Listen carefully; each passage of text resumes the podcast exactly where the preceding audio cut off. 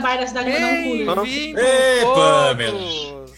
E eu avisei, hein, Pamela? Estávamos começando mais um episódio do Papo 217.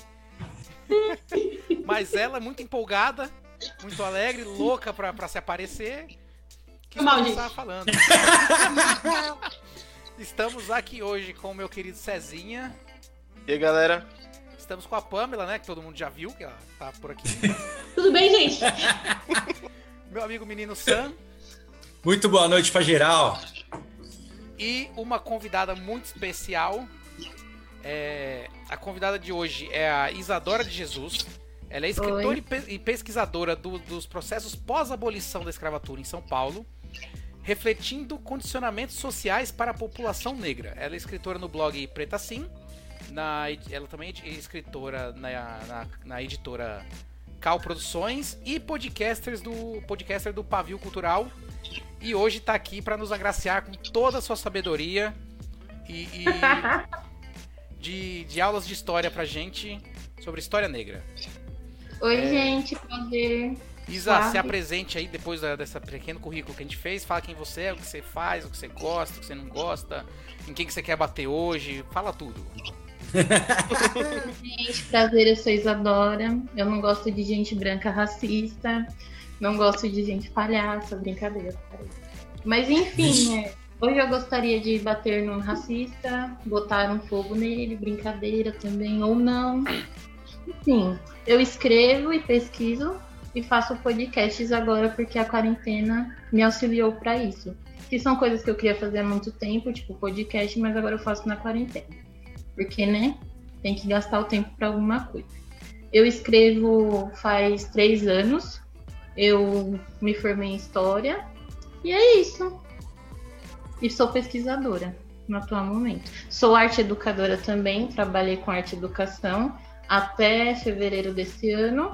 E é isso. E tem uma gatinha que chama Tina Turner. Adorei Ah, o nome. Excelente nome para um gato, excelente nome. Da hora, da hora, da hora. Então, vamos, antes da gente começar, calma aí, Pamela, o leilão. Tudo bem, gente? Vou falar do leilão, que eu já sou a leiloeira oficial aqui do, do, do Papo 217. Hoje a gente recebeu um presente é, do Freu Silva. Ele é. Eu já mostrei antes, gente, foi mal. Ele é um, é um artista aqui da cidade é, e ele, te, ele tá fazendo uma série de pinturas numa sequência que chama Cada Cabeça um Mundo, e são várias cabeças. E aí ele doou uma super legal pra gente estar emoldurada e tudo mais, ó. Vou colocar assim. Ai, tá refletindo? Não tá refletindo? Um pouquinho só. Mas de leve, de leve. Aí, aí, aí, Aqui, aí. ó. Perfeito. O Cezinha, o Cezinha vai colocar uma foto em algum lugar daqui sem brilho. Pra vocês verem esse Arte. trabalho. Muito bonito, mano. Classe A, moleque. E hoje o, o- o lance mínimo começa com 70 reais. É aquele mesmo esquema de sempre. Pra quem não sabe, pra participar, você vai fazendo lance aqui nos comentários. Eu vou acompanhando. E no final a gente bate o martelo, fecha e o valor arrecadado no, no leilão ele vai ser transformado em comida na mesa das famílias de vulnerabilidade aqui da região. Vai tudo para a rede coletiva de apoio. Certo? Conto com vocês. Começa com quanto, leilão? 70 reais, a gente já tá em 80. Já tem um lance de 80. Acabou já dando lance. É hoje, é hoje! Gente, eu vou estressado. Ah, não só, hoje é três dígitos, hein, mano? Sem, sem porque o ano, semana passada vocês ramelaram na missão. Sem Então massagem. hoje é no mínimo três dígitos, hein? Já estamos em 80 Boa, aí. boa.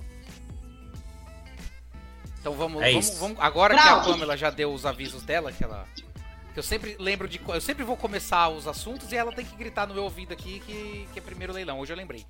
Se você se apegasse ao roteiro, talvez isso não aconteceria. Toma!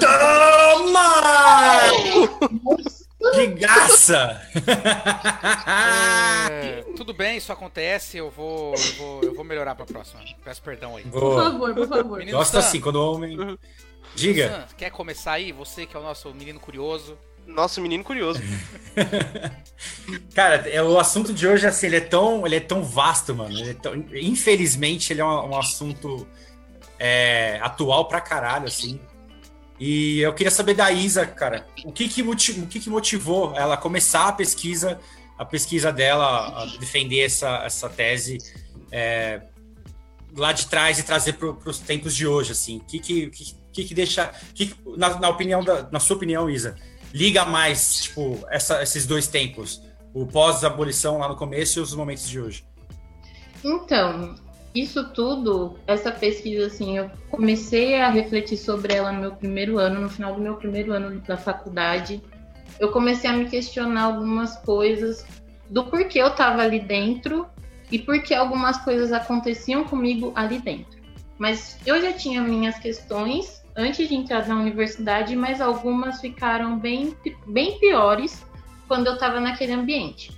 Então, o que, que eu fiz? Eu comecei a refletir sobre a situação do meu pai no local de trabalho, sobre a situação dos meus irmãos em alguns locais que eles frequentavam e na minha situação nesses espaços, tanto na faculdade como no trabalho e como era isso tudo. Meu pai ele é metalúrgico, ele, é chão de, ele sempre foi chão de fábrica, ele se aposentou recentemente e eu sempre vi ele sofrendo coisas muito pesadas para uma pessoa que estava tanto tempo fazendo aquilo, mas que ainda sofria pelo racismo dentro do espaço de trabalho dele. Porque meu pai não recebia promoções mesmo estando há tanto tempo no trabalho. Por que, que ele sempre, em algum momento, era rechaçado por alguma questão de aparência? E, e essas coisas sempre me incomodaram bastante. Aí, voltando à questão da pesquisa. Na universidade, desde o meu começo, do primeiro ano até o final, eu sofri muito com racismo, tanto dentro da sala de aula quanto fora. Tem uma coisa que, assim, no movimento negro, nos espaços de atuação, a galera sempre comenta que é quando você não morre na entrada, o branco faz você querer morrer na saída. E muitas dessas coisas eu sentia tanto na pele quanto quando eu falava, as coisas que eu ouvia e, e assim sucessivamente. Aí eu pensei, se eu tô aqui dentro, eu vou fazer valer a pena o tempo que eu tô aqui dentro. Se eu for sofrer, eu vou sofrer e vai valer a pena alguma coisa. Aí eu pensei, se for para escrever de alguma coisa, se eu tenho que me formar escrevendo de alguma coisa, eu vou escrever sobre mim. Eu vou escrever sobre os meus. Aí eu comecei esse processo da pesquisa. Eu fui até o professor Salomão, expliquei para ele tudo o que eu queria fazer. Aí comecei essa construção. Aí eu pensei, poxa, é, aqui eu estudo muito sobre uma, um olhar eurocêntrico da perspectiva deles sobre o que acontece com as pessoas negras. Mas e a nossa? Aonde está a nossa? Aí eu me toquei que o ano inteiro na faculdade eu não li nenhum autor negro. Eu só tive dois professores negros na minha graduação. Aí eu fiquei, poxa, mas e aí, cadê essas pessoas? Aí eu comecei a direcionar novamente meu pensamento. Então eu só vou trazer autores negros para minha pesquisa. Só trouxe autores negros. Aí eu fui, fui definir o tema certinho. Aí eu fiquei pensando assim comigo para mim chegar nessa situação de hoje, como que foi isso tudo? Para que que foi isso tudo? Aí ele começou a me explicar todo o processo e tudo mais. Eu comecei a fazer algumas pesquisas. Eu fui até jornais do período pós-abolição, jornais da imprensa negra, para chegar nesse, nesse, nesse questionamento todo. Aí eu pensei que após a abolição da escravidão, ela não aconteceu efetivamente. É uma falsa abolição é mais um espaço de emancipação.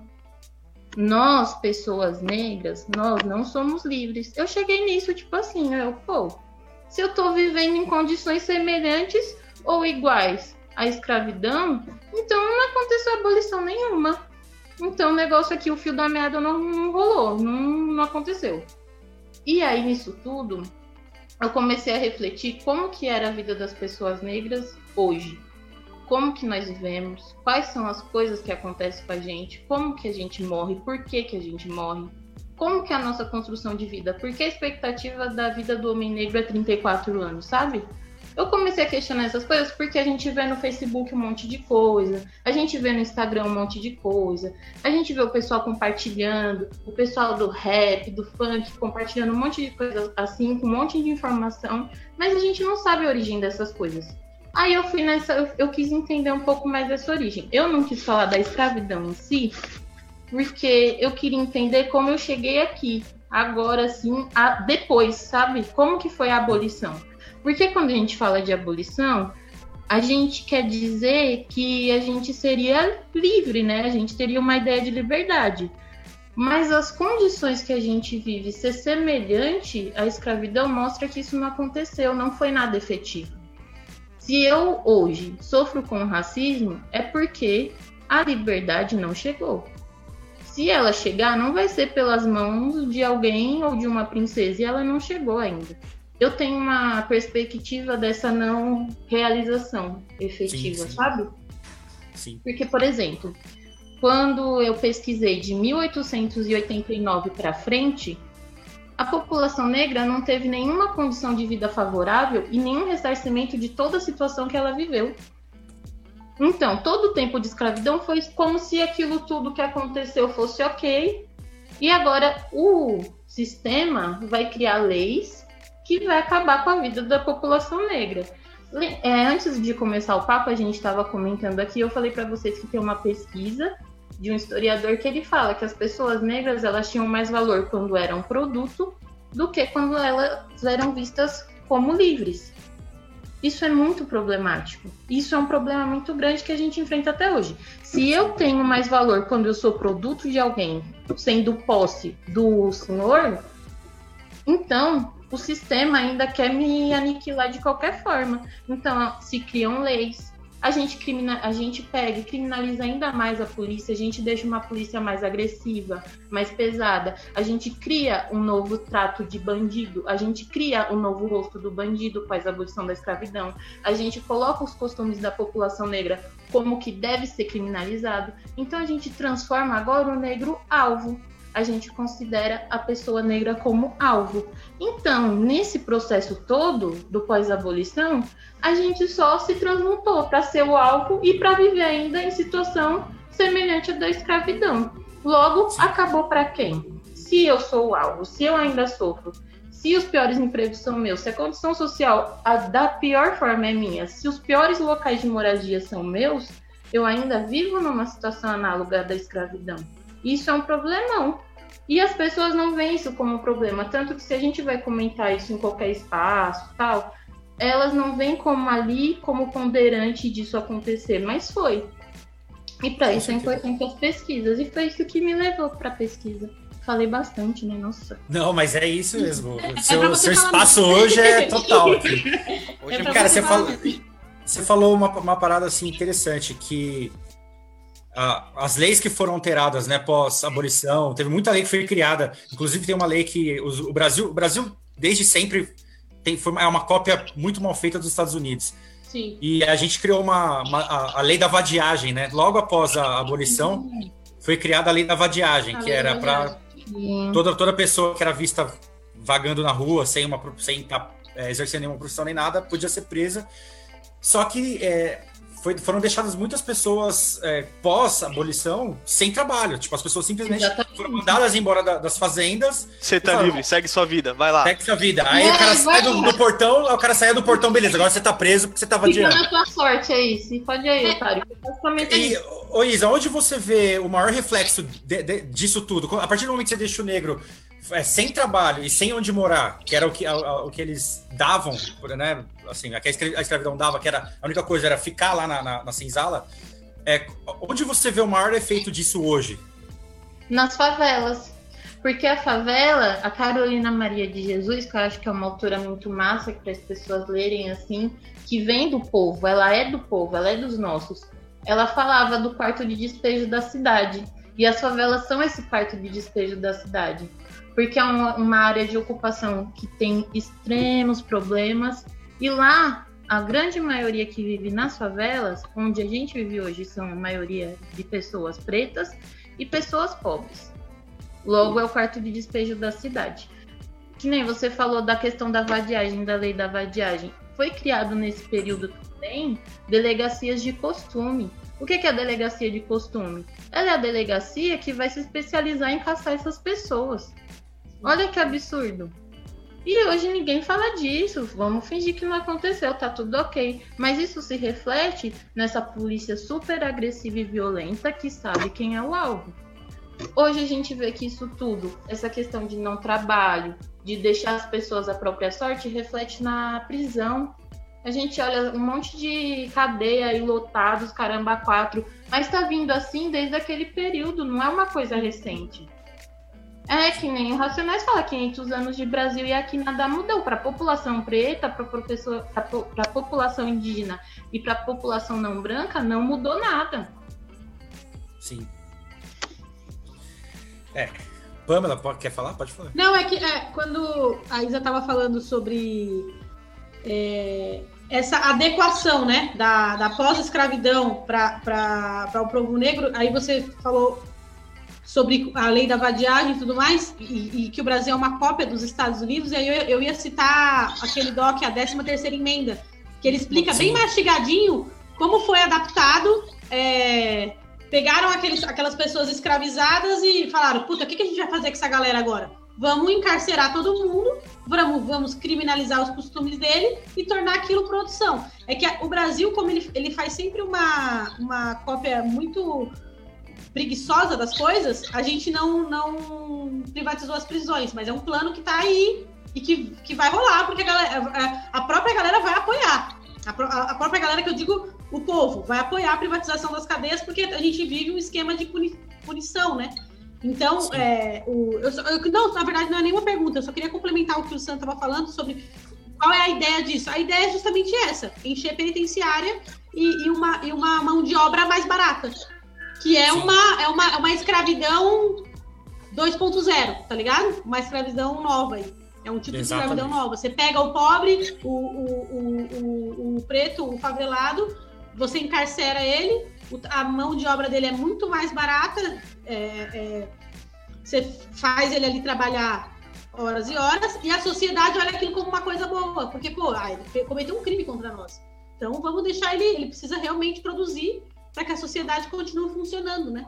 E isso você não, você não precisa ser um. um, um é, como que pode dizer? Você não precisa conversar isso com pessoas muito distantes. Eu tenho certeza que todo mundo que está assistindo a gente e nós aqui que estamos participando tem pessoas do nosso ciclo social que acreditam realmente que, que o cara que foi preso com uma quantidade X de droga ele é realmente um perigo. Tô falando das Na drogas porque é, é, é, mais, é mais mais tangível. É sim, o que mais sim, acontece, sim. né? Sim, Mas sim. É, as pessoas acreditam que realmente o cara é um perigo. E, o, e, o, e, o, e o bandido, né? Ele tem cara, ele tem cor, ele tem jeito de andar, né? Exatamente. Ele não é, é, ele já tem uma, um estereotipo fechadinho do bandido na nossa cabeça. Exatamente. né? Não, pode falar, desculpa. Não, pode falar, não. Quer falar que na décima, nesse documentário, eles, eles, eles, eles mostram como o cinema montou o estereotipo do bandido, né? Sim, e é muito interessante isso, porque a história ela muda a todo momento, mas ela tem muitas permanências. E quando a gente pensa esse estereotipo do bandido, a gente volta lá e vai vendo que ele vai sendo construindo, vai sendo estruturado, vai sendo estruturado, pra gente chegar e hoje olhar a pessoa negra e falar: hum, é bandido. Hum, entrei ali na calunga com uma mochila, eu vou seguir essa pessoa. E as pessoas negras, elas também vão sendo ensinadas nesse processo porque é uma educação que vai se universalizar nesse meio. Então, a pessoa negra, ela vai acabar reproduzindo isso, porque ela foi ensinada que aquilo é o certo. Então, eu vou ver o meu semelhante, o meu colega negro, como bandido também. Eu vou ver a pessoa negra lá na, passando no Datena, nesses jornais super. Não é uma merda. Nesses, é. jornais, nesses bandos de pessoas super escrotas falando que, olha, ele é o bandido. Olha, ele fez tal coisa. O caso do Rafael Braga foi um exemplo total. O cara tava com desinfetante numa sacola e os caras falou que o cara tava com droga, tava com não sei o que, não sei o que lá, não sei o que, não sei o que lá. Até hoje o caso do menino tá, ro tá rodando lá. Ele tá só em, ele ficou em liberdade porque ele ficou doente. Que não é uma liberdade, né? Não é uma liberdade. Não, não. É, liberdade é, naquelas, né? Ele tá naquelas, tipo, eu tô, ele tá ainda lá passando pelo processo, mas foi o único momento que ele saiu da cadeia foi para isso. Aí você pega lá o cara com não sei quantas toneladas de pó dentro de um avião, um cara branco, rico, que vem da sociedade mais, mais boizona do rolê, que vem dessa construção de colonialismo que tem no Brasil, o brancão, ele, ele é honesto. Ele pode ser até presidente, ele pode se candidatar a presidente. Total. E ele pode ganhar, inclusive. Exatamente. ele pode ganhar para ser presidente. E no Brasil isso é muito bem estruturado, porque aí a gente vê pessoas que convivem no nosso meio, como você disse, que fielmente acreditam que isso é real. Porque a nossa educação, ela é embasada em fazer essas pautas serem autorizadas. Então, eu vou autorizar que isso seja o real. Eu vou ensinar desde o pré até a formação dessa pessoa que esse trato social é o certo. E se você fica a sua vida inteira engessado dessa forma, é muito difícil, tem grande dificuldade das pessoas desengessarem. E elas vão acreditando nisso até o final da vida. Aí tem a religião que entra no meio, tem a questão social, a questão de trabalho, a meritocracia que vai se construindo nisso tudo e vai se baseando em todo esse rolê. E já era. O mundo Meritocracia, nossa, velho, esse nome já me dá vontade de gorfar já. É um refluxozinho. Nossa, só de ouvir meritocracia já dá vontade de vomitar. Ô Cezinha, Vamos, vamos de comentário? é, tem uma galera já ah, participando aí da hora, mano. Vou começar aqui com o comentário do Gabriel, menino Gabs. Ele disse: A escravidão era um combo pro capital, transformando a população negra em produto mais mão de obra. E as ideias das penitenciárias, por exemplo, é realmente um reflexo disso. E ela- ele complementou dizendo: Ideia pesada mesmo, amiga. Pra gente pensar o agora. E o Pagu tá fazendo uma pergunta. Ele Ó, disse: do pagou aqui foi foda. Você concorda em que pessoas como o Pelé e Naomi Campbell são brancos sociais? Desculpa a pergunta, eu lembro que tive uma discussão na faculdade e eu expus essa questão pelo fato da fama e ser tratado como um branco seria em meio a essa putre da sociedade. E o Pelé no Brasil tinha que namorar brancas, tinha que fazer rolês sociais para pessoas de boas condições sociais. Isso é pra mim a pergunta, né? É, pra É. você a pergunta, se você Ah, bom. concorda que pessoas como o Pelé Naomi Eu, sinceramente, esse termo eu nunca tinha ouvido, mano. Eu sou de peixes, eu sou meia voada. Mas enfim, é, todo mundo fala isso pra mim. Mas enfim, a questão é que não é porque eu estou. Eu posso ser a Thais Araújo, inclusive maravilhosa, mas eu vou continuar sendo uma pessoa negra. O Michael Jackson podia ter acontecido esse monte de barará de coisa que aconteceu com ele, mas ele continuou sendo negro. Isso não muda a minha, minha, minha condição de cor. Eu posso ser a pessoa mais rica do mundo, meu sonho também, porque eu, eu- nossa, não vamos mentir, né? Burguesia é demais também, os caras têm um rolê legal, né? Tá de boa lá, tá vivendo numa boa, quem não tá vivendo é nós, mas enfim, fogo na burguesia. Mas eles vão continuar sendo pessoas negras, eu posso ter todo o dinheiro do mundo, mas onde eu for, vou continuar sendo negro. Agora, a questão de viver socialmente, as pessoas negras, elas também são condicionadas por todo esse sistema. Eu não vou desculpabilizar o Pelé pelo monte de merda que ele já fez e um monte de Sim. coisa que ele já falou, porque já fez um monte de coisa. Mas ele é, uma, ele é produto do sistema. Ele é o negro que foi embranquecido mentalmente, mas a cor dele não mudou. As pessoas ainda, ó, que nem eu vejo aí, um monte de cara branco, tipo aquele, como que é o nome dele? Maradona. O Maradona é um mano que já fez várias merda também. O cara é branco. As pessoas não julgam o Maradona como julgam o Pelé. É, tem um peso muito maior, né? A merda que o Maradona Exatamente. faz pra merda que o Pelé faz. O Pelé tá muito. Por mais que eu acho que o Pelé é um idiota e, o- e e o Maradona idem. Mas é, é muito distante, né? O, o Exatamente. Maradona pessoas. já fez várias fitas zoadas, caramba, quatro, já falou várias coisas racistas, inclusive. Sim. Mas só que as pessoas adoram ele, falam super bem dele. Não que adoram, não adorem o Pelé, principalmente no futebol, a galera ama o Pelé e tudo mais. Mas a fita é que os pesos são diferentes por ele ser um homem negro. Ele pode ter totalmente embranquecido a mente dele, ter, ter tido inúmeras vezes que ele reproduziu o racismo, mas ele ainda vai ser um homem negro e ele vai ser julgado socialmente por causa disso. A mesma coisa aconteceu com o Neymar, quando a mina acusou ele de estupro, sendo que ele não estuprou a mina e foi maior bololô. A mina usou uma causa mal nada a ver pra se promover, etc e tal. Pegou uma causa que é super justa e foi lá, se promoveu à toa. Mas a galera não julgou ele só por ele ser o Neymar. É porque o Neymar é um homem negro. Ele pode não se reconhecer, mas ele vai continuar sendo. Sim, E a gente volta nessa construção do homem negro estuprador. A gente vai, volta para esse estigma de, olha, ele é um homem negro. Então, basicamente, ele violou o corpo da mulher branca imaculado. Inúmeras vezes as pessoas, a gente vê nas matérias mais antigas, até as recentes, as coisas horrorosas que essas mulheres brancas que se relacionaram com Pelé refalaram dele, depois que terminaram com ele, reproduziam sobre ele. Mas isso não é tão pautado. Então a Naomi Campbell ou o Pelé, estando com todo o dinheiro do mundo, eles vão continuar sendo pessoas negras e isso ainda vai ser um julgo para eles serem maltratados socialmente. Tanto que Sim. são pessoas super perseguidas, etc e tal. Não vou deslegitimar as coisas que eles fizeram. não vou falar, não vou desculpabilizar e falar, olha, eles são santos. Não, não é isso, mas só que eles são objeto do espaço do, do, do ser colonizado nesse rolê todo. Eles são o produto do sistema. Tanto que o Michael Jackson, a galera não aguentou que o cara era da hora, os caramba quatro, foi lá e fez o cara se embranquecer tanto que o cara ficou doente, caramba quatro. Sim. E tudo isso. isso. É, Michael, Jackson, Michael Jackson daria um programa só pra falar da vida dele, foi um bagulho muito louco. Velho. É muito louco. Inclusive que ele está dele. vivo, né? O bagulho Sim, ia ser muito mais longe. Lá vem a Pamela. Eu, eu acredito nessa teoria. E quando ele, quando ele aparecer vivo, todo mundo vai falar: Nossa, a Pamela tinha razão. Eu tenho Nossa, certeza que ele tá vivo. A Pamela tá muito louca já. Vamos seguir aqui no de quarentena, muito louca. volta pro chat, assim, volta pro chat. O que, que a Isa disse?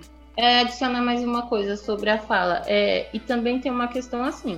Todas as pessoas negras, não é porque elas são negras que elas têm que pensar igual e praticar coisas iguais eu, por exemplo, eu posso não concordar com o Fernando Holliday em, em tudo que ele fala. Mas ele é uma Nossa, pessoa pensante, ele precisa ser igual a mim. Não é porque nós somos negros que nós somos todos iguais, que nós fazemos tudo igual e etc e tal. Não, nós temos nossos pensamentos, a nossa linha de pensamento e nós seguimos o que a gente acha ideal para si. O que ele faz da vida dele aí é um problema dele. E entra Sim. nesse contexto. Porque às vezes a gente quer colocar a pessoa negra num potinho do olha, vocês têm que agir de tal forma, vocês têm que pensar de tal forma e ser de tal forma. Não, nós somos indivíduos como, como todos os outros e nós temos as nossas vontades e pensamentos que são diferentes. Sim, é isso. Agora eu vou seguir com a pergunta do Evair. Ele queria saber um pouco da cena quilombola em SP, se tem um movimento forte aqui e tal. Sim, isso é muito legal que tem um autor que é negro, que é o Clóvis Moura, que ele fez um mapeamento em São Paulo inteiro, no estado de São Paulo inteiro, sobre todos os quilombos que teve aqui.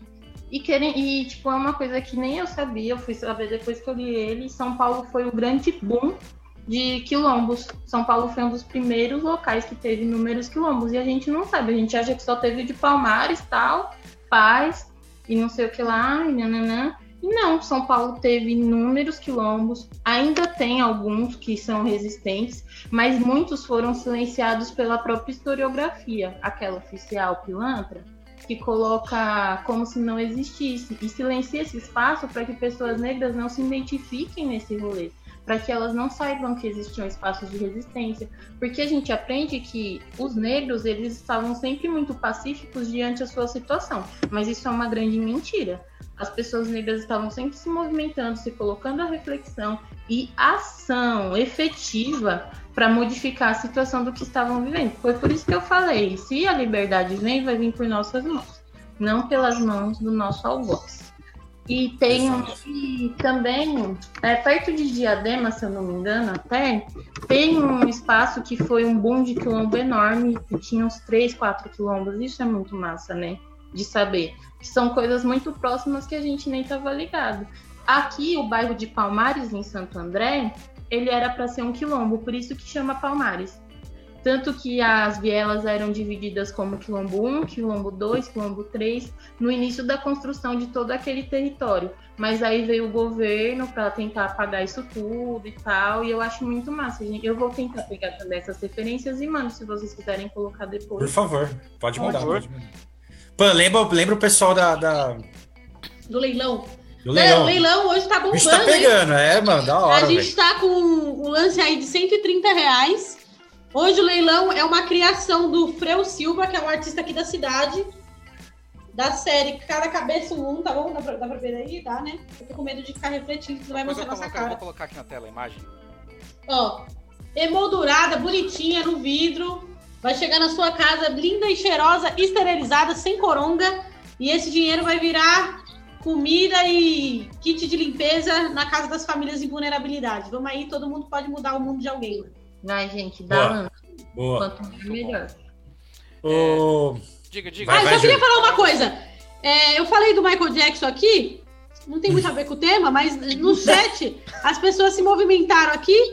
A Júlia acredita que ele está vivo, o Pagu acredita que ele está vivo, a Dilson também, que inclusive. Eu também acredito. A Isa também, que é nossa convidada, então é uma opinião de peso aqui, né? Inclusive que Bruno Mars é filho de Michael Jackson. Ah, pronto, tá pronto. Essa teoria. Aguardem, aguardem. Tá todo mundo muito louco de cloroquina nessa porra. 2020 Oh. chegamos só no meio da. da- da- chegamos só, finalizando só o primeiro Tem semestre, maluco, Felipe. Só tem maluco. O segundo semestre vai começar agora. As teorias. Você tá- Vamos lá, menino Júlio. É, Diga, Júlio. é, não, eu, eu- uma vez eu li, Isa, sobre ah, o período de abolição aqui na, na América do Sul. O Brasil foi o último, né? A abolir. E aí, eu- uma vez eu li uma matéria, acho que não sei se foi no El País ou em algum. Há muitos anos atrás isso, que não existe. Tipo, que a, a porcentagem de negros no Brasil é 60% da população. E na Argentina é 3% da população. Porque lá houve um verdadeiro genocídio, né? Com a população negra. Você chegou a estudar isso? Ou, ou- ou pretende estudar? Ou sei lá, qual vai ser? Cheguei a estudar. Meu, a Argentina é um dos países mais racistas da América Latina. Antinegro também, anti-indígena, assim. E, meu, é super pesado o que aconteceu lá. Eles literalmente fizeram um genocídio em massa. Efetivo pra matar. Foi um genocídio, assim, que é, não foi tipo um plano, vamos fazer um plano governamental. Não foi um Brasil, sabe? Eles iam, eles mataram mesmo, foi como se fosse uma higienização, sabe? Eles diziam que era uma higienização social. Eles colocaram como uma higienização social. Olha que absurdo você considerar matar pessoas negras como uma higienização social. Eles colocaram isso. É, eu lembro que, tipo, Não, eu li. Né. Eu acho uma maneira, assim, trazer à tona essas matérias, porque a gente fala muito de Brasil e tal, mas a América Latina tem muitos países que são super racistas. O México, Bolívia, e olha que a Bolívia, a maioria da população é indígena, mas você não vê indígenas na televisão, por exemplo. São coisas, assim, super absurdas. E a Argentina foi super pesadíssimo mesmo. É, Da, mano, da Argentina eu já vi de perto várias vezes já, mano. É, eu cansei de, de jo em jogo Santos contra times da Argentina. E assim, a arquibancada dos caras, os caras imitando macaco pra gente, tipo, o Exatamente. jogo inteiro, mano. Sim. Tanto aqui quanto, quanto lá, na, lá na Argentina é pior, que é a maioria. É quem, quando os, os corajosos que tentam fazer isso no Brasil são vários também, velho. Os caras fazem mesmo. Porque eu cheguei a ler na época, acho que era a- o- os métodos de higienização que eles usaram foi tipo de, de zero é, ajuda social. Os caras montavam favelas e viviam disso aí com e bem na época de muitas doenças também, né? no- no- nos anos seguintes, vieram muitas epidemias e tudo mais. E mandavam o- os negros em idade de, de- idade fértil, que eles falavam, né? Idade de procriação, pra guerra.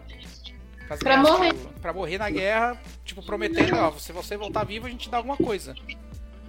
Sim, era mano. basicamente isso. E também tem os campos de espaço de trabalho forçado, que é pra matar, no caso, né? Isso. E foi basicamente esse rolê que eles fizeram lá. E foi super efetivo, lá foi bem efetivo. Porque você chega na Argentina, alguns colegas meus que foram já pra lá, eles ficaram boquiabertos, assim, porque você não vê uma pessoa negra assim andando. Você não, vê. Ok. Lá, tipo, tem ninguém. Ou você vê eles nos espaços de trabalho super precários e tudo mais. Isso é muito treta, velho. A- A Argentina é outro lugarzinho que eu tenho um asco, assim, mas. É um lugarzinho Enfim. racista. Ô, Isa, eu tenho uma, uma dúvida. A gente até começou a levantar esse, esse papo um pouquinho antes de da gente entrar no ar, mas eu queria já emendar com uma dúvida minha. Qual que eu, eu queria saber qual que foi a sua maior dificuldade na hora das pesquisas, assim. O que te, te, te trouxe mais dificuldade de resgatar com, com relação à memória, à memória negra em São Paulo, ou, enfim. no- no Então, Brasil? não tem muita documentação. O que tem já foi queimado ou está totalmente inexistente. Fora que, para academia, academicamente falando, você sofre muitos bloqueios por causa que é complicado quando você quer só trabalhar com autores negros, por exemplo. Porque a maioria não é reconhecido academicamente. A pessoa pode ter uma pesquisa enorme, super extensa, acadêmica, e tal, mas por ser uma pessoa negra, você sofre muito, muitas barrações. Assim, eu fui barrada várias vezes sobre várias coisas, mas eu que meti a cara, não tava nem aí, eu brigava, fazia barraco e deu tudo certo. assim. Mas até hoje, assim, para concluir a pesquisa e tudo mais, você, pô, é várias tretas. E também, no meio da minha quando eu estava fazendo a pesquisa, o orientador, que era o Salomão, ele foi mandado embora da faculdade. Por N motivos lá que foram todos bem ramelões com ele. Aí eu fui para outro orientador e tal. Mas no tudo, assim, para conseguir relatos, para mim conseguir chegar até todas as documentações, foi muito trabalhoso eu tive que ficar indo direto. Eu virava à noite em alguns sites procurando espaços, procurando pessoas com quem eu pudesse falar. Eu tinha que ligar até para a polícia para conseguir processar de é, processamento crime e tudo mais.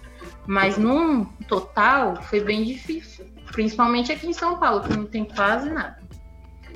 Ou seja, é, então a justificativa é que foi queimado, ou que não teve, ou que sumiu. Mas aí você vai olhar no registro de imigrantes europeus, tem tudo. Então, então aí a gente cai naquele assunto que a gente estava falando.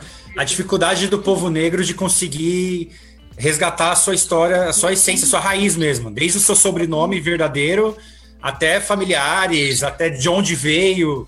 Isso é uma, uma dificuldade clara, assim, existe mesmo. Tem muita gente que não tem fotografia, né? Você viu muito de perto isso, então, né? É. Então, você acha pouca coisa, você acha mais sobre a imprensa negra, como as pessoas negras da intelectualidade se movimentaram no período, mas você achar coisas assim, relatos que falam tudo declaradamente é muito difícil. Aí você tem que ir naquele, naquele, naquela palavra mal colocada. Tanto que o processo crime, para eu conseguir assim, decifrar ele todo, era um trabalhão por causa que eles colocavam coisas que não tinham. O documento oficial, é muito importante a gente entender isso, que ele tem que ser questionado toda hora. Porque sempre lá tem um pontinho que denuncia o rolê inteiro. Aí, com isso, fazendo toda essa investigação, aí rolou. Se não tivesse feito, inclusive, muito obrigado a alguns professores que me ajudaram, porque senão tinha me lascado. Mas foi bem massa. foi bem massa. Cara, tem uma, tem uma parada assim que eu tava vendo também no, no acho que foi no papo de segunda também, eles estavam falando sobre memória e tudo mais. Muita gente, é, muita, muitas famílias periféricas é, perdem suas memórias, e é uma parada que eu nunca tinha parado para pensar. É, perdiam suas memórias fotográficas, que é uma das mais importantes, que você mais guarda afeto, em enchentes, tá ligado?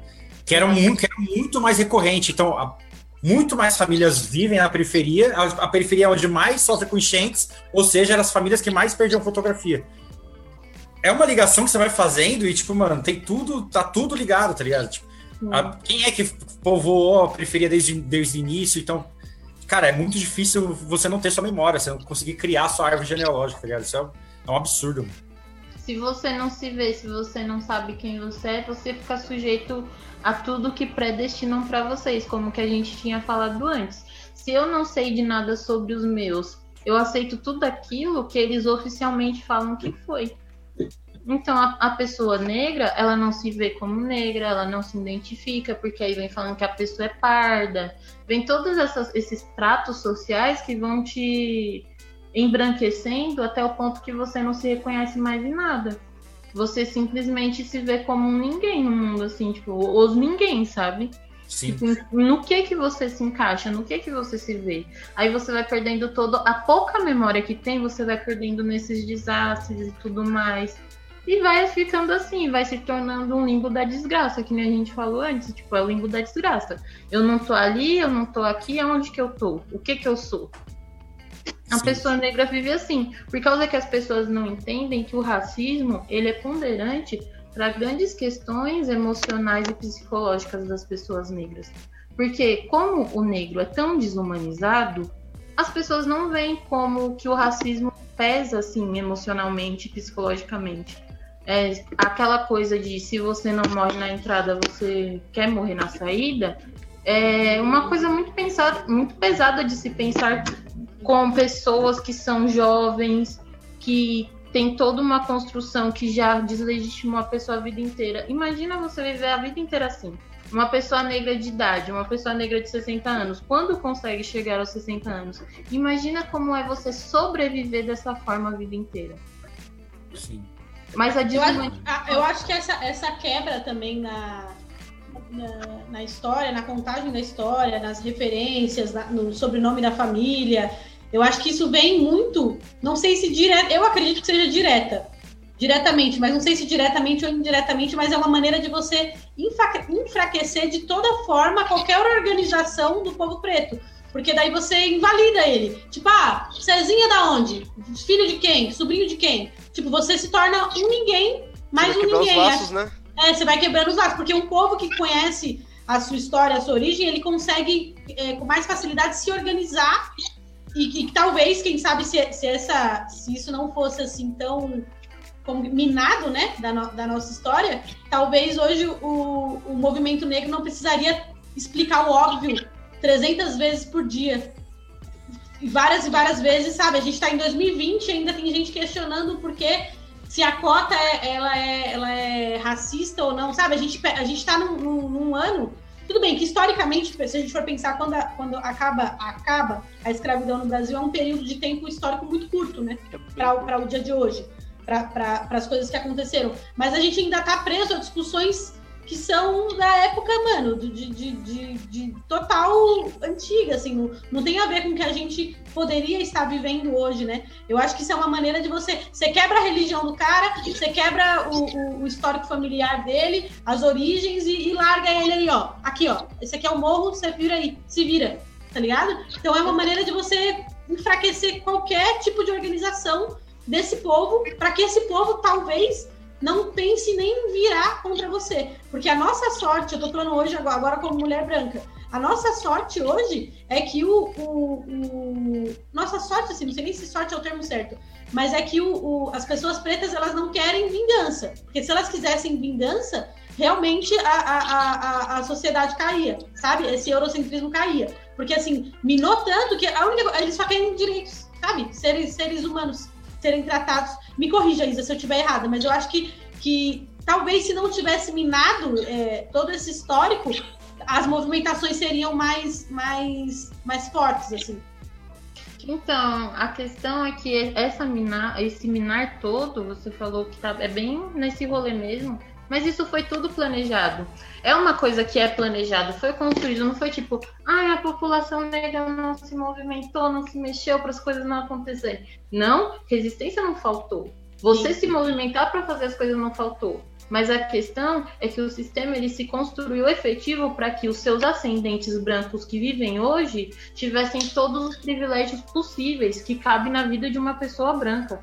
Então foi diretamente, né? Essa foi, direto, foi direta, não teve nada de diretamente. Esse rolê foi bem construído e foi muito bem construído mesmo.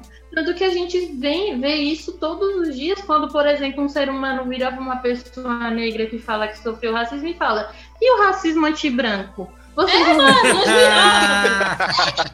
bacana, pelo amor de Deus, tá, tá onde? É segundo vozes da cabeça do sujeito. É sem condição nenhuma. As pessoas, elas, elas se constroem e também a gente tem que desmistificar a não culpa branca. Por causa que as pessoas brancas, as senhoritas Morelos, os senhores Morelos de hoje em dia, a Suzane Jardim ela fala disso das senhoritas Morelos e senhores Morelos. Eu acho Já veio aqui, inclusive.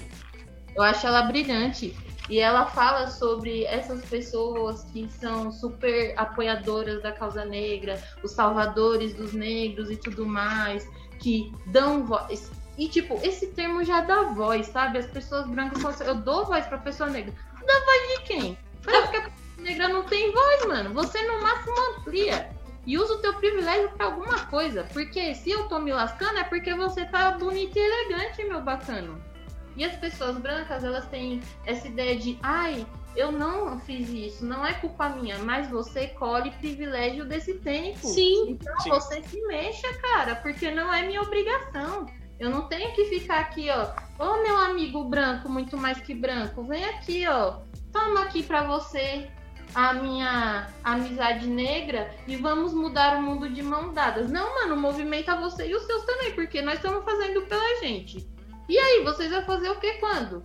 Por causa que fica muito nessa fita de, olha, vamos nos colocar. Eu sempre vejo o pessoal tirando foto com placa na internet. Esse negócio me dá uma raiva.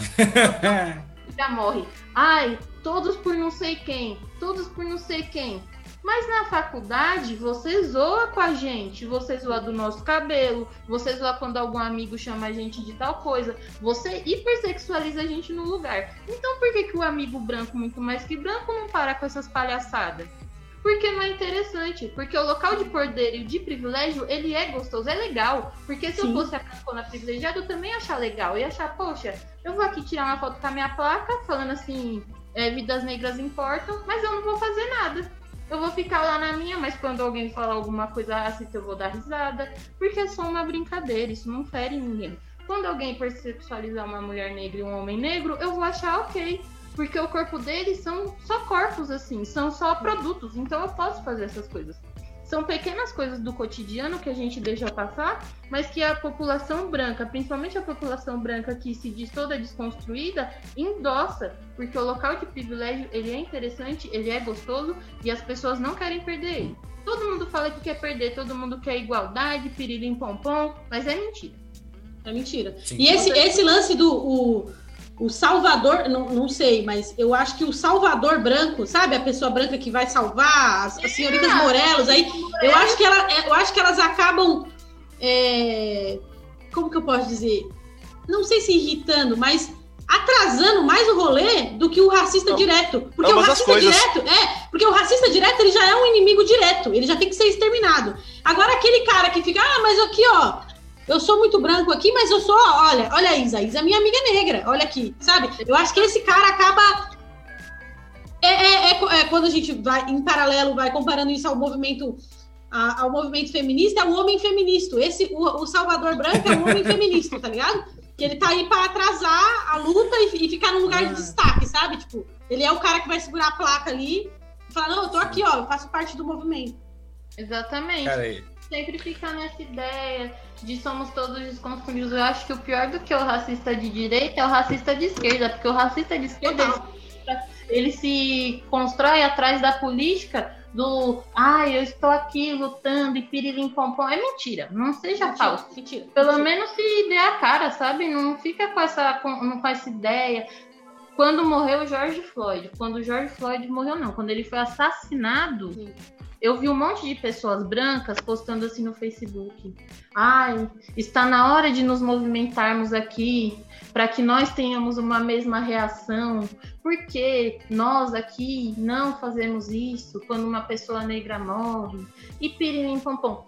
Segura o bonde, porque o movimento negro, em suas diversas diretrizes, ele se movimenta, ele se coloca a resistir sobre as coisas. Mas você, meu amigo branco, ficando atrás do computador, vendo o rolê inteiro andar, é muito fácil com a plaquetinha de somos todos não sei quem, vidas negras importam e não sei o que, com a plaquinha tirando foto.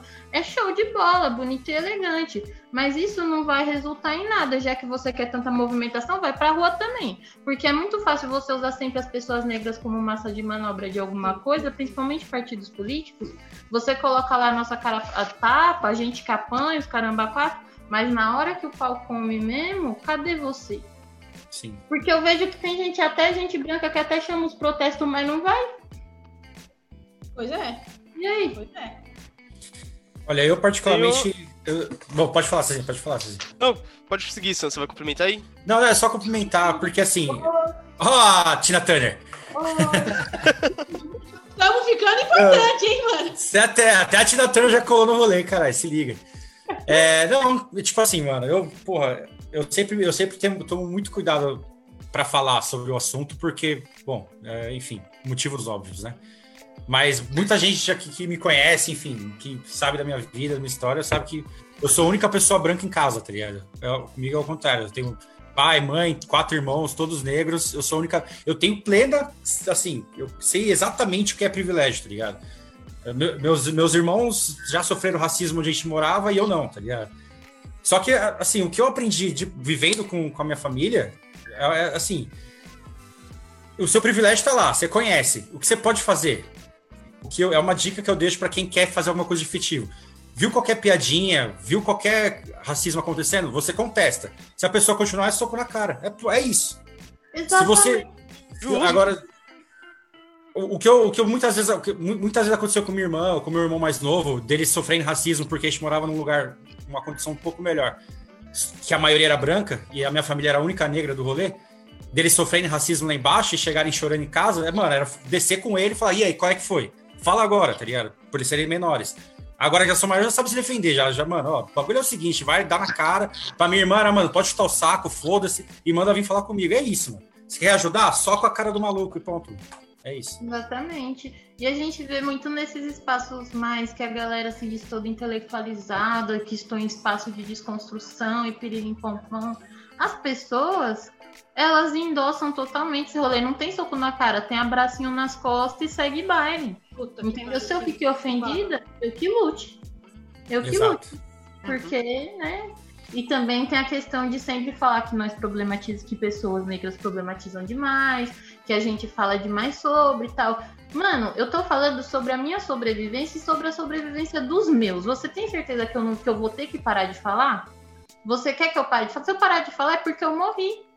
Porque não tem como, não tem um mundo em que eu possa viver de boa. Mano, eu não quero ficar militando, eu quero sentar numa mesinha de bar, tomar minha cerveja com meus amigos quando acabar a pandemia já era. Mas eu tô vendo que no meio de uma pandemia eles estão assassinando os jovens negros dentro Sim. da casa deles. Então não tem como eu ficar de boa. Não tem como eu ficar tipo, tô suave, tô legal. Suave, né? Não é, tipo, minha vida não é pautada em ai, eu vou ter um cotidiano de boa. Não, minha vida é pautada, tipo, poxa, vou chegar na minha casa de boa. Não tem essa construção toda suave e elegante. Não tem. Infelizmente é assim, mas se as pessoas acham que é um problema, por que, que elas não mudam? Por que, que elas não mudam o contexto delas? Mas só que o local de privilégio, como a gente, como eu já falei, ele é agradável e as pessoas não querem sair dele. É muito bom quando eu falo que meu amigo é o ferrado. É muito mais gostoso. Fora a romantização sobre toda a situação da população negra depois da abolição, no presente que a gente vive. As pessoas romantizam a vida das pessoas negras, as pessoas romantizam as questões tristes, as pessoas é, romantizam a violência da polícia. Porque elas acham bonita. Você vê esse monte dessa galera aí que entra nesses contextos de ai, eu vou vir aqui e ser um pouco negro. Tipo, o que é ser um pouco negro, mano? Pelo amor de Deus, você tá vivendo aonde? Tá vivendo em Nárnia, meu? O que que é isso? Ah, eu vou andar de tal jeito, que não sei o que, que tal pessoa é assim. Oxe, mano, o que que é isso? Então agora você acha que é romântico tomar um tapa na cara. Que é romântico você ficar com medo de sair na rua por causa da sua cor. Que é romântico você estar num, num local e você não ter nem como ampliar sua voz dentro desse espaço. Não é romântico, não é legal. Poxa, acorda pra cuspir, sabe? As pessoas romantizam muito o sofrimento alheio, porque não é delas. E acha muito bonito quando os silenciamentos acontecem, porque de alguma forma os negros vão se ressurgir que nem fênix e falar: Não, mano, não é legal. Não é legal. As pessoas negras elas sofrem muito e isso resulta em inúmeras formas psicológicas de agressão que não tem como eu, eu pautar aqui, porque são tantas que a gente só vê a galera a galera preta cada vez mais, cada vez mais deslegitimada, morrendo cada vez mais e assim vai. Isso é o ideal para quem? É o ideal para o nosso amigo branco, muito mais que branco, que vai achar de boa porque não é ele, sabe? Infelizmente a realidade é assim. Ou as pessoas brancas também mudam e mudam os seus brancos, ou o bagulho vai continuar assim, porque os pretos eles estão fazendo pelos seus pretos, as pessoas negras Sim, estão se movimentando para que todos nós tenhamos o mínimo de acesso a alguma coisa, o mínimo de mudança. Mas a gente tentar fazer isso com todo mundo não dá. Não tem, a gente não tem capacidade para isso de quantidade, de situação, de espaço e tudo mais. Sim. Queria Cezinha? voltar na. Queria voltar na sua pesquisa, Isa. Fazer uma pergunta que você disse sobre a dificuldade de achar registros, sobre a história que é quase inexistente, mas teve algum lugar que você teve mais facilidade para achar esses registros? Ou algum site? O Museu. Afro Brasil. O Museu Afro tem muitos jornais, tem toda a imprensa negra lá. Isso foi muito bom porque também é um espaço que eu acho que sofre muito porque não recebe o devido dinheiro que o governo tem que dar para os espaços de museus, assim. É um espaço que é pouco visitado porque É lá no Ibirapuera, né? é lá no Ibirapuera. Exatamente, por ser no Ibirapuera, é bem inacessível, eu acho. Porque eu só fui no Ibirapuera pra ir lá. Eu nunca fui a um passeio. Eu moro em Santo André, pra mim é um peão do caramba, não dá. Mas enfim. é, eu acho que lá foi um espaço que eu me. eu me senti muito bem em questão de se sentir representado em alguma coisa. E fora que tem os documentos e os educadores de lá, o pessoal que trabalha de lá, super preserva esses documentos. Eles estão bem cuidados. A maioria das coisas não tem catalogação, porque essas coisas deviam ter verba para poder ter tudo isso e tudo mais, mas não tem. É muito deixado às traças, sim. Mas eu acho que é um museu que as pessoas deviam ter mais acesso, que as pessoas deviam visitar se elas tivessem oportunidade, sabe? Porque é um espaço que tem muita coisa, assim, eu achei bem massa conseguir ir lá e conseguir isso tudo. Opa, o nosso leilão, como é que tá aí, parça? O nosso leilão tá parado em 120, 130 reais. Nossa! É, a galera que entrou no assunto aqui tá rolando vários comentários e a galera tá esquecendo de, de mandar lance aí, mano. Ô, Ó, hoje, hoje é uma pintura do Freu Silva. Aqui, aqui melhor, né? Aí, hoje é uma pintura do Freu Silva da série Cada Cabeça um Mundo. Ele é um artista daqui de Diadema. Valorizem o artista local, mano. Exato. Ó, top, vai na, na, na, na moldurinha, no vidro, no capricho. Ele assinou, coisa linda, tá ligado? Vai ser entregue na sua casa, entregamos em qualquer lugar do BR. Dá um salvão aí, vamos melhorar esses lances aí, galera. Isso. Por favor. Né? É, voltando a, a que a gente estava falando, a pauta, eu vi um vídeo essa semana, eu não me sei agora, ele foi compartilhado, se eu não me engano, nessas páginas tipo Media Ninja, eu não tenho certeza agora. Mas era um vídeo que é bem. É bem o Sam falou da, dos irmãos dele mais novos, e o vídeo é bem angustiante, assim, porque são depoimentos de mães negras falando de seus filhos negros e do medo em que elas têm né, um medo e é um misto de felicidade. Quando o menino ou a menina está entrando para a adolescência. Que ela fala do aniversário de 14, 15 anos do filho. E aí a, a, angústia, algumas mães até choram e tal, e elas falam da angústia de, de, que seu filho agora não tem mais cara de bebê. Então, ele, pela polícia, ele não vai mais passar batido. A chance dele tomar um tiro agora é muito maior. Ela só cresce, né? Porque Sim. uma criança negra ela já tem uma chance absurda de tomar um tiro. E aí, quando ele deixa de ter cara de bebê, aquilo só aumenta. É, eu peguei essa referência, eu nem sei onde eu vi esse vídeo, mas é, eu queria que a Isa falasse um pouco disso, da, da de como a criança negra, é, ela é, quando ela, ela já vem educada na educação do medo. Do tipo, ó, não corre, se a polícia falar, levanta a mão, sabe? Como, como a gente educa as nossas crianças negras muito diferentes das nossas crianças brancas. Porque a criança branca, ela tem a total liberdade para brincar, para fazer merda na rua, porque ela é uma criança. A criança negra não, ela é um alto, ela é uma criança negra. Então, o jeito que ela corre, o jeito que ela brinca, até você vê essa molecada, é, molecada no metrô, assim, quando é, sei lá, 10, 12 anos, e são brancos, eles são vistos de outra maneira dentro do vagão do metrô.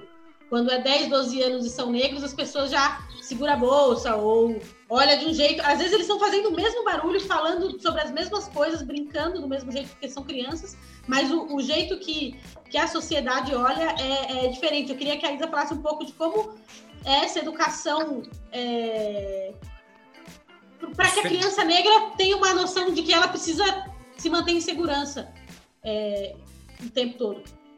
Eu acho que isso é uma das partes mais agressivas, assim, é, da vida sendo uma pessoa negra. Porque quando criança, eu falo pelo que eu vejo também minhas irmãs educando meus sobrinhos, a minha vivência e vendo meus irmãos sendo educados e eu também. É, desde a escola, você já tem que entender que algumas coisas vão ser pré-definidas para você. Eu não sei se na época, se a gente, tipo, na época de vocês também teve, mas na minha escola tinha até mapa de sala. Aí eu sempre, tipo, eu me toquei depois de muito tempo, quando eu já estava no ensino médio, que no mapa de sala, os alunos mais de pele mais escura ficavam para o fundo e os alunos mais claros ficavam na frente na sala de aula. Algumas vezes aconteceu algumas coisas comigo e com, e com uma outra colega, tipo, a gente é amiga até hoje. Aconteceu isso comigo, eu estava na quarta série. Um colega na sala de aula me chamou de macaca, chamou ela também de macaca, falou que a gente era uma dupla de macacas. E eu fui falar para professora. E a professora falou para mim que não era nada não, que era só uma brincadeira. E são essas microagressões que vão fazendo as pessoas negras normalizarem as situações que vão acontecendo com elas cotidianamente. Meu pai, ele sempre falou para meus irmãos que eles não podiam andar de capuz, que eles não podiam andar com roupas muito largas, que sempre que a polícia parasse, eles fizessem tudo que a polícia mandasse, que eles ficassem com a mão pro alto, que eles não colocassem a mão no bolso. Sempre teve, assim, é, algumas pré-determinações para que a gente conseguisse viver de boas, para que a gente se construísse de boas e fosse ok. Mas da mesma forma, a polícia a vida inteira parou, a vida inteira distratou, e socialmente, você vê isso para com as meninas. Vocês não podem usar algumas roupas, vocês não podem falar algumas coisas, por causa da hipersexualização do corpo da criança negra. E a gente vê isso muito ainda hoje, tanto no Instagram. As mães fazem Instagrams agora, né, para as crianças tal. Você vê lá, tipo, uma hipersexualização de meninas assim, ai, que cachos lindos e que menina linda, que corpo escultural, falando isso para crianças de 6 anos. E você vê isso muito em Instagrams de crianças negras, que as mães colocam lá e tal, as coisas. Eu vejo hoje, assim, é, aqui em casa, a, o meu pai ainda fala para minha sobrinha algumas coisas que ele falava para mim. Isso é muito agressivo. Eu tenho 23 anos, minha sobrinha só tem 12. Então eu sei que essas agressões que foi recorrente na minha vida também vai ser na dela. Por causa que as pessoas, elas permanecem com o mesmo pensamento e com as mesmas atitudes. A gente pode ver um levante de mudança, mas essas coisas ainda acontecem. Então, se por exemplo, o pai do Cezinha falou para ele: "Olha, César, você tem que andar de tal jeito". E a mãe dele também alertou: "Você tem que estar de tal jeito" é porque a gente passa uma vida inteira com medo de morrer. Olha que absurdo, você tem medo de morrer. Você sai da sua casa sem saber se você volta. Porque você pode morrer pela mão de qualquer pessoa e sua vida vai ser reduzida a nada. Ah, por exemplo, aconteceu esses dias, uma criança negra foi assassinada pela patroa da mãe dele. Sim. Aquilo foi um assassinato. assassinato. A vida dele valeu 20 mil reais. E foi isso. Total. Total você é literalmente reduzido a quase nada, assim. Você vai sendo reduzido, tão reduzido que você vai começando a ter medo. Tanto que até hoje, assim, eu tenho meus medos, assim, das coisas. Eu não vou ficar pagando, tipo, de ai, eu tô de boa, eu tô super suave com a vida. Não, eu tenho meus medos. Eu tenho medo de sair e voltar em tal horário. Eu prefiro sair com muita gente, porque eu tenho medo de estar sozinha em alguma coisa e sei lá, acontecer alguma coisa comigo e não ter nem, tipo, sei lá, mano, vai que eu me envolvo, vai que minha mãe nem consegue me enterrar. São essas coisas que as pessoas negras são, têm recorrente na vida delas. E Até os locais que você anda, né? Exatamente, você vai. Nossa, misericórdia, os locais são principalmente muito ponderantes. Eu tenho medo de andar em alguns espaços do meu bairro por causa que eu já fui parada, porque meu cabelo hoje ele tá baixinho, por causa que eu lavei ele hoje, por causa que tinha live, então eu lavei o cabelo pra ficar chique. Oh. Bem, então, mas eu alguém, a, alguém tem que se preocupar com isso aqui, né, bicho? Eu ando com mais volume. Eu ando com meu cabelo. Meu cabelo ele é muito mais volumoso do que ele tá hoje. E já aconteceu da polícia me parar e fuçar dentro do meu cabelo para ver se eu usava, se eu tava com droga. Gente, pelo amor de Deus. Sabe? Isso é tão absurdo, isso beira. E tipo, aí ficam a galera fala, ai, mas só quem pode revistar mulher é policial mulher. Na periferia não é só policial não mulher. Não é isso, não. Não é assim que funciona, não.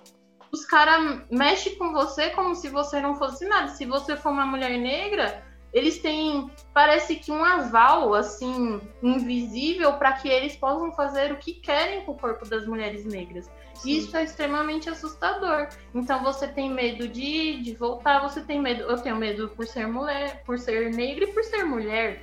Entendeu? Então aí você vai se construindo com medo. Eu tenho vários medos das coisas, assim. Eu falo, eu tenho medo, eu falo para meus amigos brancos algumas coisas quando eles saem, porque eu tenho medo que aconteça com eles. Mas aí eu me toco, não vai acontecer com eles. Vai acontecer com eles. é branco, não vai acontecer nada. Mas se eu tivesse na, em tal situação, ia acontecer tal coisa. Se eu vesse, se meus amigos negros estivessem em tal situação, ia acontecer tal coisa. Se meus sobrinhos que são negros estivessem em tal situação, vai acontecer tal coisa.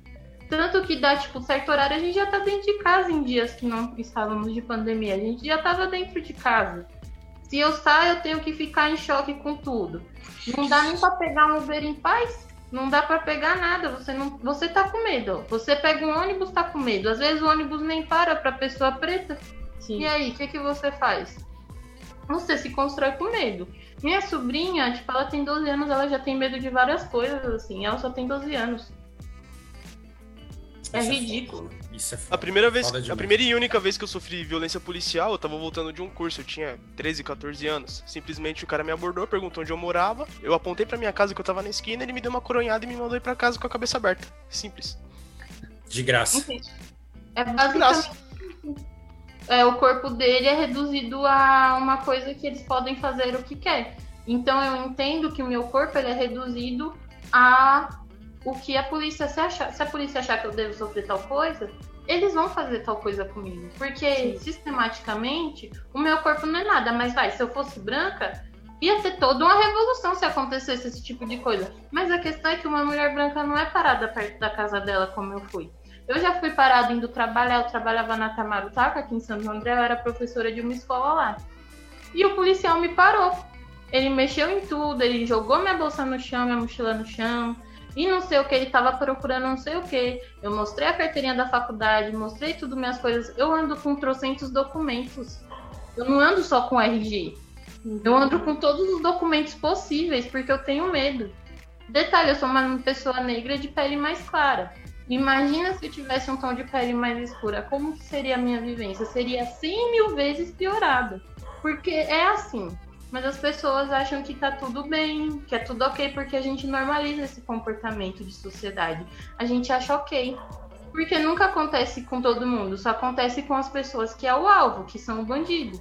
Então, se a gente acha que isso é normal, pra que, que eu vou reclamar? Pra que, que eu vou questionar? Por isso que essas coisas não são questionadas, mas são coisas que são construídas desde esse período que eu comecei a pesquisar. São coisas antes desse período já existiam, já estavam pré-ditas, mas como você era escravo, você tinha um dono, então você não lesa o produto de alguém. É. Mas agora eu não tenho mais. Então eu Você posso tinha, você tinha uma certa. É aquilo que a gente estava falando no começo, né? Você tinha uma certa segurança, um certo valor, né? Porque você era uma Exatamente. mercadoria, né? Agora, Agora- você não. Exatamente. E nenhum dos do- das duas situações é ideal para sobreviver, para uma pessoa sobreviver. Para uma pessoa viver, Não. não. existe isso. Nenhuma das duas situações é ideal. A gente precisa de, tipo, de uma revolução, uhul, fogo em tudo, porque não dá. Essa a situação que a gente vive, assim, é bestial, é ridícula. É anim- eles animalizam o corpo negro de tal forma que tudo é ok. Tudo é ok. As pessoas, elas consideram mais humanizado um cachorro do que uma pessoa negra. É, eu ia fazer esse comparativo do, do, do assassinato do, do menino. É, enquanto a mãe, a, a, a patroa lá, Tava fazendo Não, a ela estava fazendo a unha. A mãe do menino desceu para passear com os cachorros. Imagina se a notícia fosse que ela deixou o cachorro sair correndo, sei lá, e, a- e o cachorro tivesse sido atropelado. Sabe, o que ia ter de ONG, de gente com camiseta branca, andando na rua, pela vida dos cachorros? Eu acho que a vida dos cachorros importa também, claro que importa. Só que, sabe o que? A- a- o, Um impacto, tamanho- né? o impacto que isso ia ter perto do que do que do que, do que houve, sabe? É uma, é uma criança, mano, é uma, é uma vida, tá ligado? É uma mãe que, que mano, é, mu é muito errado, sabe? É muito, é muito violento, é muito dolorido. E a violência com a mãe é tão grande que ela tá sendo, ainda hoje, as pessoas ainda culpabilizam ela pela atitude da patroa dela. Sim, Olha- por que você levou seu filho pro trabalho? Sabe umas coisas que. Um discurso. Por causa que a tipo, minha patroa me obrigou a trabalhar no meio de uma pandemia. a pandemia, é, exatamente. trabalhar. É ridículo, as pessoas não têm nenhum tipo de humanização para com as pessoas negras. Nenhum, nenhum. Nem o mínimo de empatia. E uma coisa que a gente conversou, comentou no começo também foi o quão, o quão semelhante era a. É ainda, né? A situação da, da, da, da mulher negra trabalhadora doméstica e da escravidão. A analogia, elas são muito parecidas ainda, né? Você acha que isso, mesmo depois das leis que foram criadas na época do governo Dilma, isso mudou muito ou você vê isso mais ou menos do me- do mesmo jeito ainda? Nada por causa que eu acho que a ideia de conciliar classe não dá muito certo. E essas leis é uma, tem, um aspecto que eu acho muito conciliador, sabe? Eu acho muito tipo, ainda o patrão faz o que quer com o corpo da mulher que tá trabalhando lá. Porque ainda a gente vê, tem um, um- uma página no Facebook que eu acho ótima da Preta Rara que chama Eu Empregada Doméstica. Ela é uma historiadora hoje, mas ela era empregada doméstica antes. Ela é uma mulher negra e ela fala sobre as situações que ela passou sendo mulher negra, ela ainda e sendo empregada doméstica, e ela ainda era empregada no momento do governo Dilma, ainda era empregada em todo esse contexto e tal. Mas a questão é que, por mais que tenham essas leis, quando a mulher vai lá e denuncia algum tipo de abuso dentro do trabalho, ela denuncia as questões trabalhistas, ela ainda é totalmente deslegitimada. Porque a situação é que as pessoas ainda ficam do lado do patrão. Porque a culpa vai ser sempre da empregada doméstica. Sempre vai ser culpa do trabalhador. Nunca vai ser a culpa do patrão. Então, se eu reclamo da questão de horário que está super acumulado, se eu reclamo que estou trabalhando 20 horas, o cara vai lá, inventa uma história, as pessoas vão ficar de lado de, de, do lado de quem? Do trabalhador que fez a reclamação ou vai ficar do lado da mulher que empregou o trabalhador?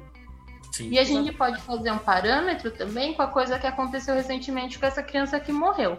As pessoas estavam agora reclamando que a mulher levou o filho dela, como eu e ela comentamos, de que levou o filho dela para trabalhar com ela, né? No meio de uma pandemia, a mulher não devia estar tá trabalhando, era para ela estar tá recebendo dentro da casa dela. Mas ela foi obrigada a ir trabalhar e levar o filho dela. E isso tudo aconteceu, entendeu? Então, que tipo, que tipo de lei trabalhista não assegura em nenhum momento que essa empregada doméstica receba e consiga cumprir uma quarentena dentro da casa dela, que nem todo mundo? Como que essa lei, de alguma forma, vai ser uma coisa vital para a vida dela, vai ser uma coisa que assegura ela efetivamente, se ainda assim essas coisas estão acontecendo. Isso é um reflexo de uma coisa que não é efetiva, porque tá lá, tá bonitinho, tá colocado, mas ainda assim é burlável. Tipo as cotas, tá lá, tá bonitinho, é burlável, mas você vê que na faculdade tá entrando branco no, na cota, no sim. lugar de preto. Então, sim, sim. eu acho que é um sistema muito corruptível, que não é efetivo, se ainda que as mulheres têm que trabalhar horrores, essas mulheres negras que são empregadas domésticas não recebem pelo que trabalham e ainda assim sofrem com todo esse contexto porque elas precisam levar comida para dentro de casa, sabe? Sim. Por causa que então, tem... a ideia não, pode, a, pode fome, a fome castiga, sabe? E usam disso para manipular essas mulheres, porque com certeza a grande maioria quer sim sair desse espaço, não quer estar tá se submetendo a isso, porque é um. Mano, é ridículo, é escravidão puro o negócio. Mas só que a fome é um bagulho tão louco, e a maioria dessas mulheres são mães solos, elas ainda têm que fazer todo esse rolê para poder levar uma comida para casa. Então ela suporta tudo e todos, né, meu? Sim. É erradíssimo. E ainda tem uma situação que eu acho mais análoga à escravidão ainda, que é a situação onde as, as empregadas domésticas dormem na casa do, do, dos patrões vivem em quartinhos menores, afastados da, da, casa grande, que é, porra, a casa grande e, tipo, o quartinho Exatamente. no fundo. Tem um banheiro separado só para elas, tipo, não pode usar o banheiro de todo mundo, tem um banheiro só para empregada. Então, assim, se isso é não é. Nesse, na, nessa, página que a, nessa página que a Isa falou, tem muitos relatos de, de, de mulheres que foram ou, ou ainda são empregadas domésticas que elas dizem sobre o uso do talher, tem relatos de moças que tinham que levar o seu copo, seu prato, seu garfo, sua faca para o trabalho, porque ela não era autorizada a usar o mesmo do patrão. Tinha. É, recentemente eu li uma moça contando que a mãe dela levava água para o trabalho, Nossa, porque a patroa da mãe foi questionada, questionou a mãe, a, a, a, a empregada dela, que não era para ela beber água dali, então ela levava água da casa dela para ela poder beber no trabalho. É, é, é muito. É, eu acho que o trabalho doméstico no Brasil ele precisa muito ser conversado, sabe? As pessoas precisam. A gente precisa falar sobre isso. Porque é, é uma coisa que vai passando é, por debaixo dos panos. É, algumas pessoas veem como, ah, mas é um trabalho. É um trabalho. Só que, pô, a gente precisa ver. Ele pode ser mais digno. É, não, e não, e outra, a gente precisa entender o porquê que as pessoas não podem lavar sua própria privada. Sabe? O que está acontecendo? Que, que, que não, não é possível que, que seja um serviço assim tão.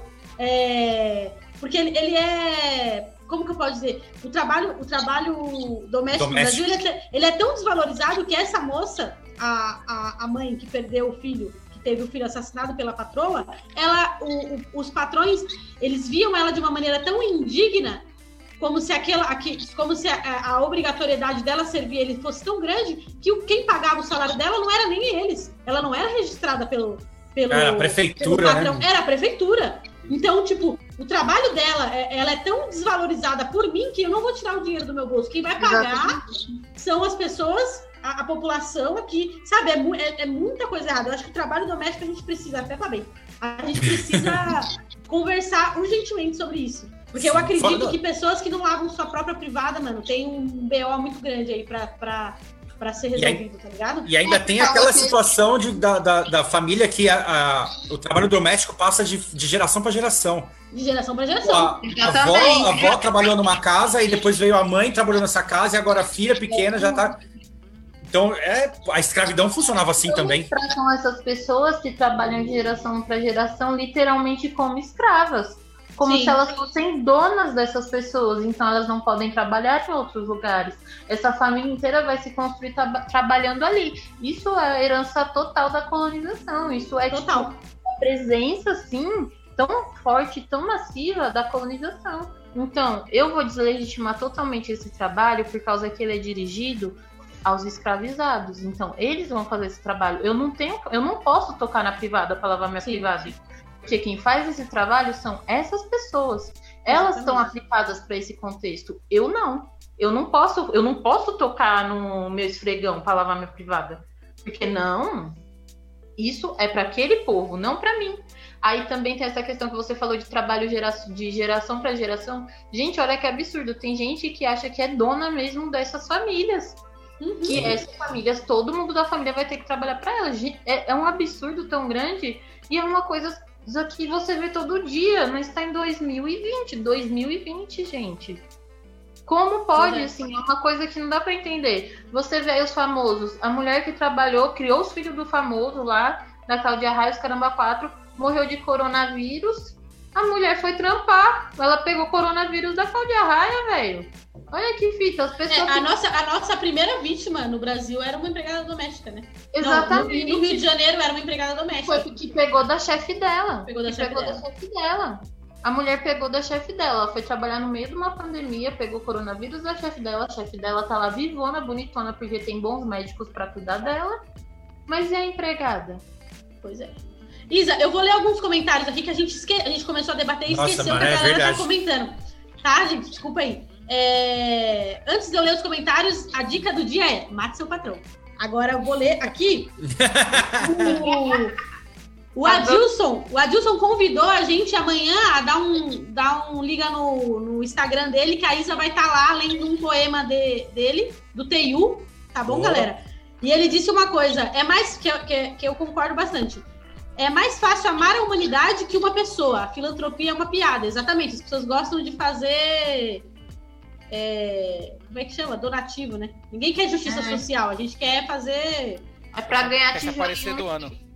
Quer ganhar tijolinho no céu. Esqueci o nome disso. A Luísa, a Luísa Amaral disse: a assassina tinha 20 mil para pagar a fiança, mas não tinha dinheiro para pagar o salário da mãe para ela ficar em casa. É, Luísa. Ô, ô, Isa, o Ave Maria deu umas. Não sei se você já conhece esses autores, esses atores, mas ele, ela Ah. te deu uma umas dicas aqui de, de pessoas para ler e tal, enfim. Ela pediu, né? Falou para você: consulte Nina Rodrigues, Edson Carneiro, é, esses são brasileiros, primeiros pesquisadores, tal, portanto, uma atriz, e Roger Bastide, africanista francês. Não sei se você Acho conhece, que- tal, fica de dica. Acho show. A Leda também comentou aqui que o tiro de treino da PM é com os bonecos negros utilizando o boné e os brancos sem. E a reação deles quando vêm os bonecos negros é de atirar. Olha aí. Por que será, né? Hum, O Pagu também o disse Winston aqui. disse isso, né? Vai mirar e atirar na cabecinha. A gente tem um governador que, que foi O eleito. Pagu também disse aqui, a gente vê, por exemplo, se fosse um negro defecando na polícia como fez o desembargador nesses últimos dias, duvido que seria tratado da mesma forma. Mas é, tem lá o vídeo do cara lá na- no bairro chique mandando o policial pra Nossa, e a família. Poisão. É, O Ele cara teve essa última semana, né? O desembargador também no, no Rio, se não me engano, não foi? mas é que ele não é um cidadão, ele é um desembargador nessa zinha. Exatamente. Cidadão não, desembargador. Aí você Ai, tá querendo Deus demais, do né, velho. O Gabs- também comentou. Desculpa. Pode ir. Não, o Gabs falou, eu não sei, vocês estão lendo um comentário lá de cima, eu, eu entrei e saí, eu tô vendo só os mais novos. O Gabs falou que o Gabriel Vasconcelos disse que além, ele acha que além da gente debater o trabalho doméstico, a gente precisa debater o racismo em todas as plataformas e meios possíveis. Exatamente. A Vitória Wasserman, que nome bonito, hein, Vitória? A Vitória Wasserman. E essas pessoas, ao serem questionadas em relação a, essa, a, a essas atitudes, sempre vêm com aquela história. Ah, a minha empregada é tratada como se fosse parte da família. Essa historinha. Mano, a minha empregada é tratada como parte da família, é tipo. Salvador, nossa, é, a É, tipo, é, senhorita é é o- é o paralelo do eu tenho um amigo negro, eu não sou racista. É, é, Exatamente.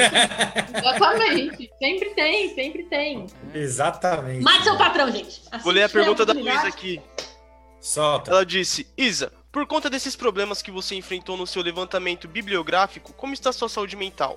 Realizei uma pesquisa no, mesmo, no meu mestrado voltada à área ambiental e foi muito frustrante. Imagina pra você procurar por histórias que, em sua maioria, foi apagada, além das histórias de situações desumanas que você encontrar. Então, minha saúde mental tá péssima. A questão, gente, é que esse, nesse tempo eu tive muito apoio, assim, dos meus amigos, do cheiroso, meus amigos, muito da minha mãe e do meu pai. Minha mãe e meu pai, eles são pessoas que eles não tiveram acesso à educação, mas eles sempre pesaram isso bastante. Então, eles me apoiaram muito. Nisso tudo, eles me apoiaram muito. E, minha, nossa, foi muito show. Mas eu fiquei muito doente, principalmente no final da minha graduação, que tinha que entregar tudo, as coisas não estavam resolvidas e tudo mais. Eu fiquei muito doente. Tanto que hoje eu sofro com danos colaterais disso. Eu quase fiquei cega do meu olho esquerdo. Por causa louco, que eu mano. Meu. Deus. que estourou uma veia do meu olho. E eu fiquei Caraca. muito mal, eu fiquei afastada da faculdade, do trabalho na época. Eu lembro que na época eu, trampa- eu trampava em dois lugares, eu ia pra facul e ainda estava escrevendo, eu fui ficando muito cansada, estressada, eu não conseguia nada, eu comecei a ficar meio piradona, tá? Aí meu olho estourou, acabou estourando, eu tive que passar por vários procedimentos médicos tal. Mas eu melhorei, mas hoje eu tenho os efeitos colaterais que é enxaqueca, eu sofro de enxaqueca, como que chama? Enxaqueca crônica. Então eu tenho dores de cabeça super, super dolorosas que vai pro corpo inteiro. Aí eu tenho que ficar tomando remédio e tal. Aí eu fui ficando mais doente.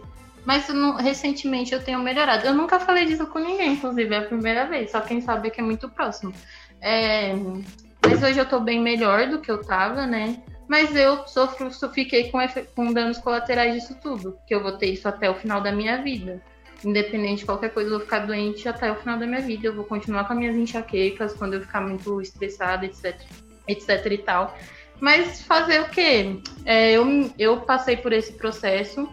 Tenho amigos que ficaram piores do que eu, amigos negros, e amigas negras que ficaram piores do que eu.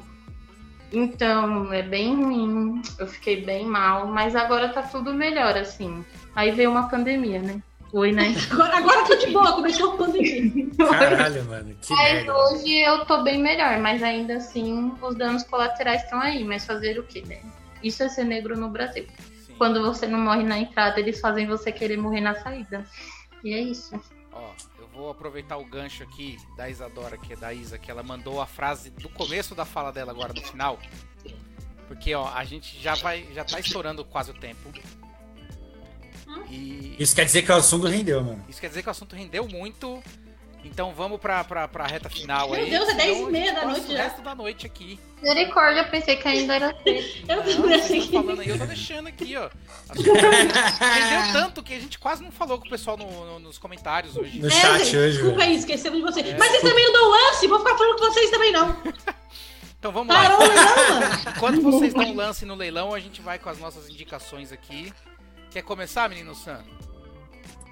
Sim, lógico, vamos começar. É, bom, minha indicação da semana é o trampo, o, o sebo que meus camaradas, amigos, parceiros, amores da minha vida lançaram aí, que chama Se- é o sebo da margem ao da margem para o centro, não, da margem ao centro, que é do Adilson do Gabs.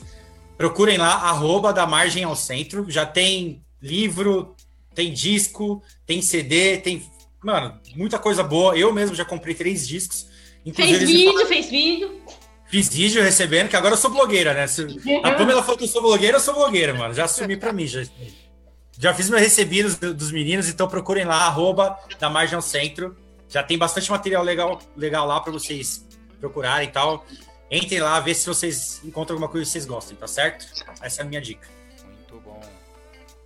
Cezinha, Bora lá? Eu vou indicar a página do meu amigo Igor, daqui de Diadema também. O nome da página é Harderapedia. É, fala muito sobre rock, ele traz curiosidades, traz matérias. Ele faz algumas lives também. Eu acho que logo menos vai sair um podcast aí, não sei. Fontes seguras me informaram. Seguem lá no Instagram, Harderapedia, tudo junto. E quero fazer um lembrete pra vocês que no próximo sábado agora, que dia que é, menino Sam? Sábado é dia. Ai, meu Deus, sábado é dia. Calma, calma. 27, 27, 27. 27, 27. Não, 27. 25. Não, Não, não, não, dia 25, menino Sam. 25. Sábado, é sábado. desculpa. Calma, pegou de surpresa agora, velho. 25, 25, 25. Sábado agora, às 19 eu, menino Sam aqui, mas o nosso amiguinho Rafael, vamos estar fazendo uma live lá no YouTube do coletivo, que é o Estúdio 217, disco, soul, funk, black music, e o nosso convidado dessa vez vai ser o DJ Nelo. Menino Johnny. Johnnyzinho Menino pesado. Johnny, o Então, vai estar louco. sábado rapaz. tem live, então já bota aquela roupinha bonita, dá lustrada no sapato e manda aquele passinho brabo. E faz stories marcando os meninos. É, é, faz story, marca nós. Certo, eu vou aqui, eu, antes da, de entrarem as nossas meninas, para Pamela fechar o, o leilão e a Isa finalizar. Vou eu aqui, deixa eu achar só aqui o meu, porque eu sempre falo enquanto vocês estão falando, né? Eu vou trocando as coisas. É, hoje eu vou falar, porque assim, ó, eu vou contar um, um caos aqui. Que toda vez que eu vou falar do programa com algum amigo, algum parente, alguma, algum conhecido, de repente surge a frase assim: Ah, eu adoro a Pamela. Por que será, né, gente? Eu. Porque ninguém te conhece, parça. É por isso que as pessoas te adoram. As pessoas adoram. Ninguém nunca eu jogou falo. Uno com você, sangue bom. Quem jogar Uno com você te odeia. Quem jogar comigo vai perder. Um adora a Pamela. Aí eu falei, as pessoas gostam da Pamela e a infeliz nunca se promoveu aqui nesse programa. Então agora eu vou promover ela. A Pamela, ela tem Aí, um podcast chamado Ah, Falar as. Pitangas. Junto com a. Esqueci o nome da menina, meu Deus. Carol Contre, Isso, Carol Eu com Ca- eu sabia que era Carol. Mas eu não, eu não K. É, a, a, a Pamela e a Carol, elas fazem um podcast chamado Falar as Pitangas. Tem no Spotify, não tem no Deezer, eu tô cobrando aqui como ouvinte. A gente vai pôr, a gente vai pôr, a gente vai pôr. Não tem no Deezer, tem lá na, na outra a, a plataforma que vocês usam, o, O Anchor. Castbox. Anchor. o Anchor. Tem um monte de lugar, que a Carol põe em um monte de lugar, ela é muito boa. Só não põe no Deezer, que é o meu que eu, que eu, que eu ouvi, né? Aí, as duas falando de mulheres pra mulheres, não falando só de coisinha piega, não. É, é, é, é, a, é mulher da realidade da periferia, mas também não só da periferia, mas falando da, da, da, da, da- da- da vida como ela é, não é só coisinha bonitinha pra. Como eu posso dizer assim, pra, pra fazer stories e, e vender coisa legal. Os últimos programas delas estão falando de mulheres de mulheres históricas aqui do Brasil, mulheres que representam alguma coisa, tá a série muito bacana. Não saiu essa semana, também tô cobrando. O episódio dessa A gente semana. atrasou, vai sair um hoje. Olha aí, mano. Olha aí, tio. Ó, mas eu gostei muito. A, a Pamela pediu pra ouvir, porque eu fazia um podcast há muitos anos atrás, ela pediu pra ouvir pra eu dar uns toques. Eu gostei, maratonei enquanto eu fazia meus exercícios, minhas coisas aqui em casa. E é muito Da bom, hora. fica aí a dica. boa. Vai lá, Pamela. Agora, já que eu já te, já te fiz o seu jabá aqui, vai você agora. Fiquei tímida. Júlio me elogiou ao vivo, gente. Fiquei até. Ah, meu Deus. Mas muito ó, quem quiser vai lá ver lá. Dá um like. Já tá aí nos comentários, hein? Vai lá ouvir. Vai lá ouvir. A gente fala várias besteiras, é muito legal. É, eu falo falar do meu, da minha indicação? Vai lá, pode. Só dá Por uma favor. puxada de orelha aí do, do- do leilão, que é o último. Ah, verdade, esque- tinha esquecido do leilão. Rapaziada, vocês travaram no leilão aí, hein, mano? É, gente, o leilão tá, tá em 130, um lance da Emanuela. Hoje é uma criação do Freu Silva, ó. Cada cabeça um mundo. Vai na. Esqueci o nome disso, meu Deus. Na moldura, Moldura. no vidro, bonitinho, entregue na sua casa, ó. No capricho. Eu vou, vou, vou falar minha indicação. Enquanto eu falo a minha indicação, se vocês abrirem a mão aí, né, mano? Vocês dão mais uns lances e aí eu finalizo, beleza? Minha indicação hoje é, é um artista e é um cara, é um amigo, e é um cara que eu acho demais antes dele se dizer que ele era artista. Que é o Robinho Santana. Ele é, ele é um cara daqui de Diadema. Ele pinta, desenha, dança break, joga basquete. O maluco é zica do baile. Multi-artista. Multi-artista, multi-artista. E ele, ele é um artista negro, ele, ele, ele pinta sobre, sobre o cotidiano dele, sobre a vida dele, sobre o ponto de vista dele sobre as, sobre as coisas e sobre as pessoas negras. É, eu acho incrível o trabalho do, do Robinho. Ele já tá hype, já apareceu num monte de lugar aí. É tipo. E eu sou mal feliz que eu conheço ele quando ele não era. Ele é da hora, mano. Ele é bom demais, mano. Eu gosto pra caralho é... E aí, vou pegar um gancho, já que a gente tem o Robinho, eu vou falar para vocês também que eu encho o saco aqui da rede coletiva de apoio. A gente tá vendendo umas camisetas criadas pelo Robinho, ó. Vai ser edição limitada, tá, galera? Ele criou aqui com o nosso lema, nós por nós. Pode falar, Júlio, desculpa. O Vitai! Ah, eu nem era nascida, então. Tanga Mandato. É, o Robinho tinha uma banda também, é um multiartista. E aí ele criou, ele criou essa, essa, essa estampa pra gente aqui da Rede Coletiva de Apoio, Nós por Nós, que é o nosso lema. E ela tá saindo a 50 reais. Quem tiver interesse, vai lá na, na, no, no, Instagram da, da rede coletiva, a gente fala com vocês. Esse dinheiro vira cesta básica, vira cândida, vira álcool em gel. É o que a gente, que eu já falei um monte de vezes aqui, dá pra gente ajudar a galera a, a passar por esse momento que a gente tá passando de caos de uma maneira menos pior. Melhor não vai ficar, né? Porque a gente é BR e aqui não fica nunca bom. Mas menos pior dá pra ficar. E agora eu vou finalizar o leilão para depois dar, dar, dar a vez para nossa querida Isadora aí que arrebentou. Dole uma. Tô com os comentários aqui, gente. Dole duas.